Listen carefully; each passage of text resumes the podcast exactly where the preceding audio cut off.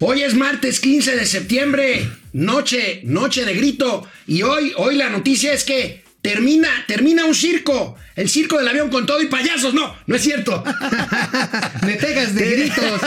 Pega de gritos para que te escuche más fuerte la audiencia. Bueno, termina. A ver, otra vez, por otra favor. vez, porque otra sí vez. está. Está bien cotorro ese güey. eh, ter- nomás. termina, se va, pero. Pero se queda otro circo, el circo ahora del juicio de los expresidentes. Ahí también vas Oye, a esto parece payaso. circo ruso, ¿eh? Eh, Pues, sí, ruso tiene como cinco pistas Sí, y sí, todo. sí, sí. Sí, no, y pues payasos tú sigue pegando de gritos para que salga el show, no, hombre, de verdad está en que esto Bueno. se está poniendo bien divertido. Bueno, pues vamos a hablar. Patearon otra vez a los empresarios mexicanos, los patean hasta octubre. Ah, tendremos octubre. ten- ten- tendremos Creo que va a este, ser octubre, pero del 2024. el inicio del otro circo, el circo del juicio de los expresidentes. Ese está bonito, digo, que pero está como la rifa del avión presidencial, todavía no juntan los dos millones de... No, no, pero ya el presidente ya hoy presentó en la mañana ya él. O sea, ya no fue necesario el hacer cola para Y no, y, eh, todavía el presidente dice, y sí juntamos las firmas, ¿eh? Pero no importa. No importa, no importa. No, no, es una. Es un lío. Pero bueno, empezamos momento financiero. ¡Viva México! Señores. Bueno, ya ni qué. Esto es Momento Financiero. El espacio en el que todos podemos hablar. Balanza comercial, Inflación, evaluación, tasas de interés, momento financiero, el análisis económico más claro, objetivo y divertido de Internet. sin tanto choro. Sí, Y como les gusta, peladito y a la boca. ¡Órale! ¡Vamos, réjete bien! Momento Financiero.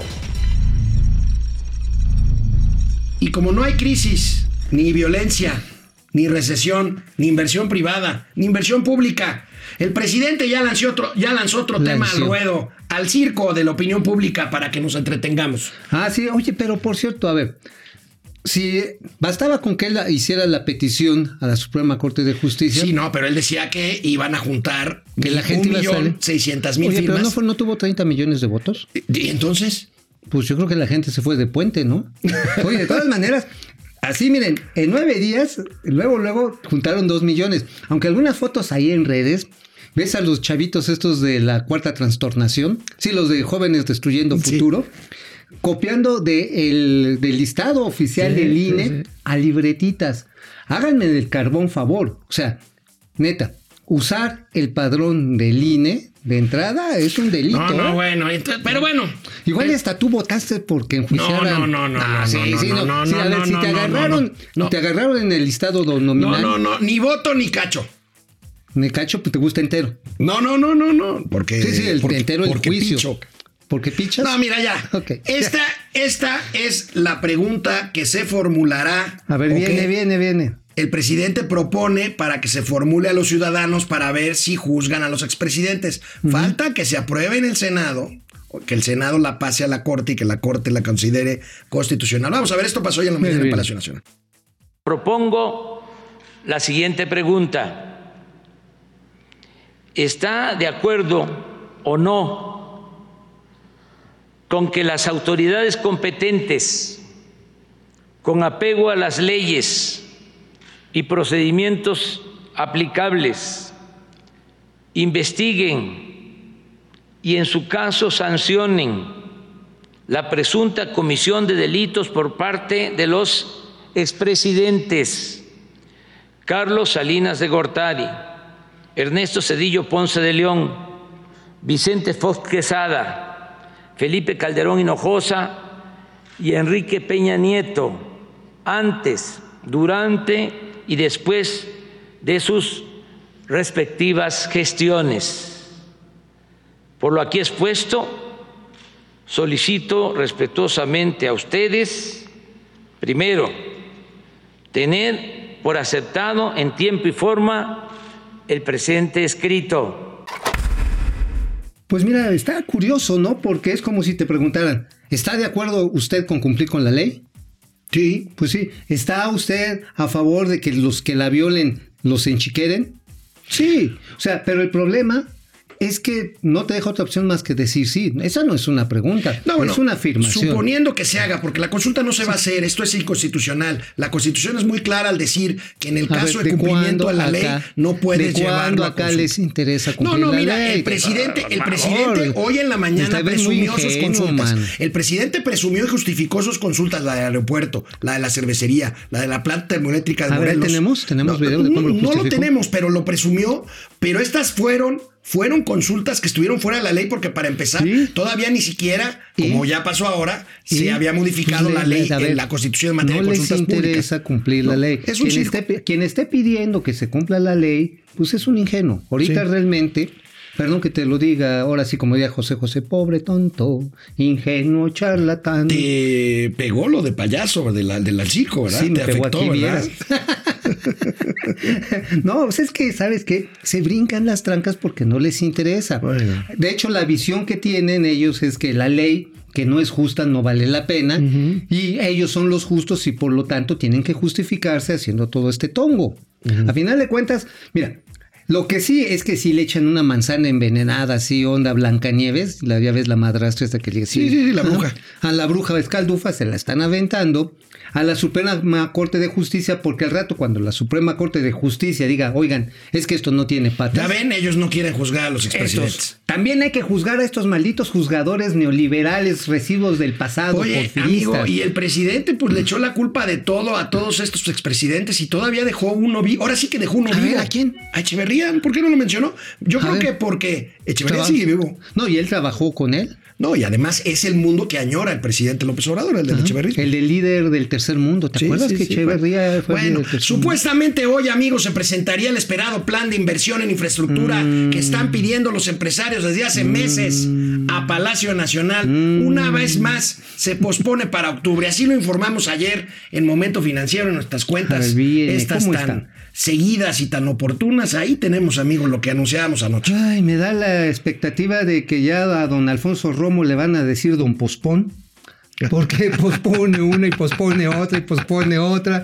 O sea, es el hombre del mañana. Es el hombre del mañana. Oigan, es que neta, en octubre del año pasado, o sea, ya casi un año, o en una reunión de, Bano- de, de Banorte, en, la- en el foro Banorte, 2019, ahí mismo se dijo, señores, estamos elaborando un plan de infraestructura energético, de turismo, de todo, para que sea contracíclico y nos evite entrar en una recesión. Hoy Oye, estamos en una Oye, recesión. rápidamente, antes de irnos a corte, ah, los autollamados chairos ahora están presumiendo que el peso está muy fuerte, abajo de 21 pesos por dólar. Oye, pero ¿por qué es aquellos que con- compraron cachitos y Pues, con eso reforzaron yo, las, las yo finanzas creo que salieron a comprar ahí. Este, O vendieron, ah, salieron a vender dólares. Salieron eso. a vender dólares, Salieron a vender dólares, los cambiaron los dólares por boletos de, de la rifa, no rifa. A lo mejor Bartlett vendió sus casas y las vendió en dólares. Y ya con eso, pues eh, hubo una entrada adicional al Banco de México. Y Canal eso- 76 de Easy de lunes a viernes, 4 de la tarde y en Spotify, Momento Financiero. Aquí estamos en vivo. Y viva México. Amigo, ¿por qué no comentamos? Fíjate que encontrar el optimismo del paquete económico que ya hemos, ayer lo discutíamos, tú estabas en... Por cierto, ahorita me platicas cómo te fue en el SAT. Ah, muy interesante, ¿eh? Bueno, de entrada salí libre. Bueno, de entrada Digo, te ves pero- completo, ¿eh? Pero espérate, espérate, aguas, porque sí les tengo que comunicar una serie de cosas. Oye. en que en una de esas Cayetano no, te frías, ¿eh? confisca- no te confiscaron uno de esos pistoles que traes del pato Donald, como el tío Gamboín. No, por eso me puse el águila republicana, es así. Está bien. No disparen, los Bueno, valientes no asesinan. City Banamex, vean este cuadro con las proyecciones de City Banamex. Considera City Banamex así. Al De plano, que este va a ser un sexenio perdido en términos económicos. Ahí están sus pronósticos contra los de Hacienda. Si sacamos el ponderado de lo que pronostica Banamex para los siguientes años del sexenio, pues simplemente no vamos a llegar al nivel que teníamos en 2018 cuando termine este sexenio. Y agrega además Citibanamex, no viene en esta tabla, agrega que el PIB per cápita, es decir, la riqueza dividida entre el número de mexicanos, es decir, la población va a seguir aumentando. Quizás no a la misma tasa porque pues ya ahorita más, es más divertido as- intentar hacer hijos que tener hijos, ¿no? Pero además cuestan una lana, mendigos chamacos. Pero entonces resulta que el PIB per cápita se va a recuperar al nivel del 2018, adivinen cuándo. ¿Cuánto? Más bien. No, ¿en Ah, cuánto? ¿Cuándo se recupera? ¿Cuándo? En 2031. 2031. En 2031 van a volver a ser igual de jodidos que estaban en el O sea, ya 2018. cuando sea presidente Antonio Atolini, Tontolini. Ándale, cuando Tontolini sea presidente, entonces va a ver, va a presumir, ya bien, ya alcanzamos el nivel de bienestar en el que estábamos cuando éramos neoliberales. Aquí me voy a permitir y agradezco mucho a Televisa, a Foro TV, a Leo Zuckerman, pero sobre todo a mi amigo Macario Esquetino. Ayer lo dijo claro y crudo como la carne roja Kobe. Vean esta declaración sobre este tema de Macario Esquetino. El problema empieza antes de la pandemia. El gobierno actual tomó decisiones equivocadas que fueron frenando la economía. Cuando este gobierno llegó al poder, estábamos creciendo dos y medio por ciento anual. Eh, para febrero, antes de que llegara la pandemia, ya estábamos en menos uno por ciento anual. Y ahora, bueno, pues con esta recesión general global, depresión, podría yo decir incluso, eh, la circunstancia es peor. Eh, justo hacía yo algunas cuentas para los próximos años y mi estimación es que vamos a terminar el sexenio más o menos 10% abajo de lo que hubiéramos terminado si no se hacía nada mal. Es decir, nos está costando este gobierno una cantidad muy considerable eh, en términos de decisiones equivocadas. Pues sí, el señor Marmota sí tiene algunas razones. Sí, digo, no puedo evitarlo. Es así como un cuyo cuando se mete dos nueces. El buen No, Macario no, no, no, no. Macario es un tipazo. Bueno, mira, lo que sí es que tiene razón. Tiene razón en cuanto a decir que esto ya venía mal. O sea, ya venía mal, ya se venía tropezando, porque se hicieron todas las acciones posibles para demeritar la inversión privada, que hoy, como hace rato lo preguntabas y lo ponías en el tweet, lo vuelven a posponer hasta octubre. Y vamos a ver qué es en octubre, porque, amigo, aquí hay una serie de asuntos que nos dejan con el ojo cuadrado. ¿Cuáles van a ser los elementos de certeza jurídica que pasa por la certeza fiscal necesariamente, la de propiedad? Hoy, por ejemplo, la CONCAMIN y la Asociación Mexicana de Ferrocarriles está lanzando un tuit realmente preocupante. Eh, las rutas férreas que van sobre Chihuahua hoy están detenidas, en parte por el conflicto que hay por la presa La Boquilla, ¿no? En Oye, por cierto, este, vaya, vías bloqueadas, presa bloqueada. Por cierto, congelaron las cuentas a los líderes del movimiento este del agua en Chihuahua. ¿eh? O sea, parece que ahora ya el modus operandi del gobierno, este, antes era que te espiaban ahí el teléfono, ahora te congelan tus Se cuentas y a la goma, ¿no? Bueno, la verdad es que se están prendiendo muchísimos infiernitos. Tenemos la toma de, la, de las instalaciones de la Comisión Nacional de Derechos Humanos, grupos de mujeres ultrarradicalizadas que ya están en el Estado de México actuando, que en Veracruz. Este, este es un entorno muy, Oye, muy caliente. Oye, amigo, y volviendo al entorno estrictamente económico, ayer Hacienda presumió la emisión de un bono verde. Un bono verde. ¿Qué es un bono verde? Antes de escuchar, o, o ¿quieres que primero escuchemos cómo lo presentó Mejor. Gabriel Llorio? Sí, vamos a ver, vamos a ver cómo lo presume el subsecretario de Hacienda. Y luego Mauricio, pues les amplía sus dudas. Eso sí. Hola, mi nombre es Gabriel Llorio, soy el subsecretario de Hacienda. Hoy les quiero contar que hemos realizado eh, la emisión del primer bono soberano sustentable en el mundo, que está vinculado a los Objetivos de Desarrollo Sostenible de la ONU. Estos objetivos lo que buscan es reconocer las políticas eh, que tienen los países para reducir la desigualdad, eh, promover la inclusión financiera y reducir las brechas de género. Este tipo de bonos son adquiridos por inversionistas que tienen un alto compromiso con las políticas de desarrollo sostenible. Actualmente en el mundo existen cerca de 3.000 fondos de inversión con perfil sustentable y cuentan con alrededor de 800 mil millones de dólares en activos. Esta es la primera vez que México accede a este tipo de fondos de inversión. El bono se emitió en el mercado de euros, es un bono sustentable con un plazo de 7 años y un spread de 195 puntos base. La transacción inició prácticamente a las 2 de la mañana cuando comenzamos a monitorear el mercado, realizamos una lectura del mercado europeo junto con los bancos colocadores y decidimos realizar la operación, la cual anunciamos públicamente a las 3 de la mañana. Entre las 5 y las 6 se inició la negociación del precio. Un resultado importante es que logramos reducir el costo del cupón a 1.35% con una demanda de 4.800 millones de euros, lo cual es cinco veces más de lo que queríamos colocar y a las 8 de la mañana cerramos la transacción de manera exitosa. Bueno, para ampliarles sus dudas, un mono verde es uno como mi amigo que a pesar de sus años anda buscando muchachitas. No, no, en serio, un bono verde es un instrumento de inversión que se hace convertible en acciones o políticas que tienen que ver con la conservación del medio ambiente. No estoy seguro si este sea un bono que esté relacionado con la emisión de carbón, porque en estos también caben. La emisión de, de carbón, por ejemplo, los ha emitido en el sector privado Cemex, también los emitió La banca de desarrollo. la banca de desarrollo. ¿Sabes que también Vitro lanzó unos bonos? este, Bancomex. Bancomex, sí. Mm, ¿Y saben quiénes traían bonos este, verdes? Precisamente en el término más amplio del concepto, porque trataban aguas, utilizaban luz de manera eficaz, procesaban aguas residuales.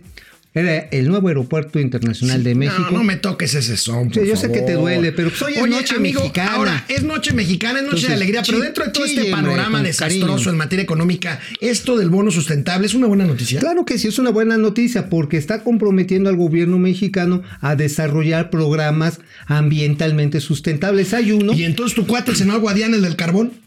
Pues ya se encarbonó, porque yo creo que ahora va a estar más complicado, porque lo que se tiene que hacer es, por ejemplo, las platas, las platas, las plantas de tratamiento de residuos sólidos de basura en la Ciudad de México. Hay un concurso internacional que no ha concluido para empezar a procesar las primeras mil toneladas diarias. Es bien chiquito, pero se está intentando hacer.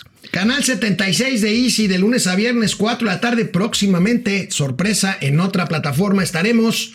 Momento financiero, economía, negocios y finanzas para que todo el mundo, hasta los payasos del circo, les entienda. Siga pegando de gritos. Oye, amigo, antes de que pasemos lista, porque hay mucha gente conectada. Ay, sí, saludos, saludos ¿recuerdas, Recuérdanos cuando Cofepris comenzó a liberar patentes de medicamentos. Esto es quitarle la exclusividad a las farmacéuticas grandes, liberar la sustancia activa y entonces se empezaron a producir lo que ahora son muy famosos Los genéricos, intercambiables. Los genéricos intercambiables. Bueno, pues resulta que en ocho años, amigo, las ventas de genéricos en farmacias mexicanas se han cuadruplicado. Claro, es que son mucho más económicas. Fue todo un proceso de desregulación, pero al mismo tiempo de nueva regulación, porque al término de las patentes, 20 años después, usualmente los grandes laboratorios encontraban resquicios para volver a renovar las patentes y los medicamentos se mantenían carísimos. No solamente en México, en Estados Unidos. De hecho, México avanzó más rápido en la producción de genéricos que los propios Estados Unidos. Que eso es una Es una barbaridad. barbaridad. ¿eh? Oye, en Este, términos proporcionales, hay un, hay un estudio del Instituto Americano de la Salud en el que se señala que en términos proporcionales, hoy un mexicano gasta una tercera parte en medicamentos de lo que gasta un estadounidense.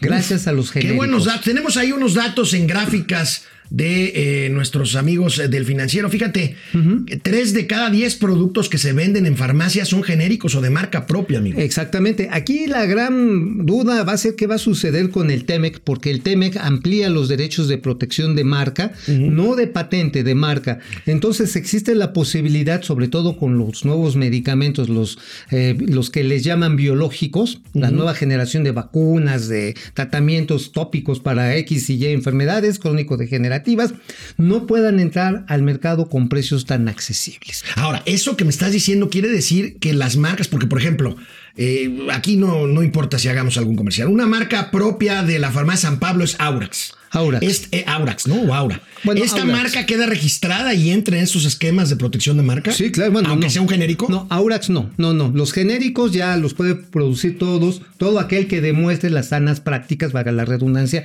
sanas prácticas de manufactura y que también tengan la bioequivalencia y biodisponibilidad. Se lo voy a decir rápido.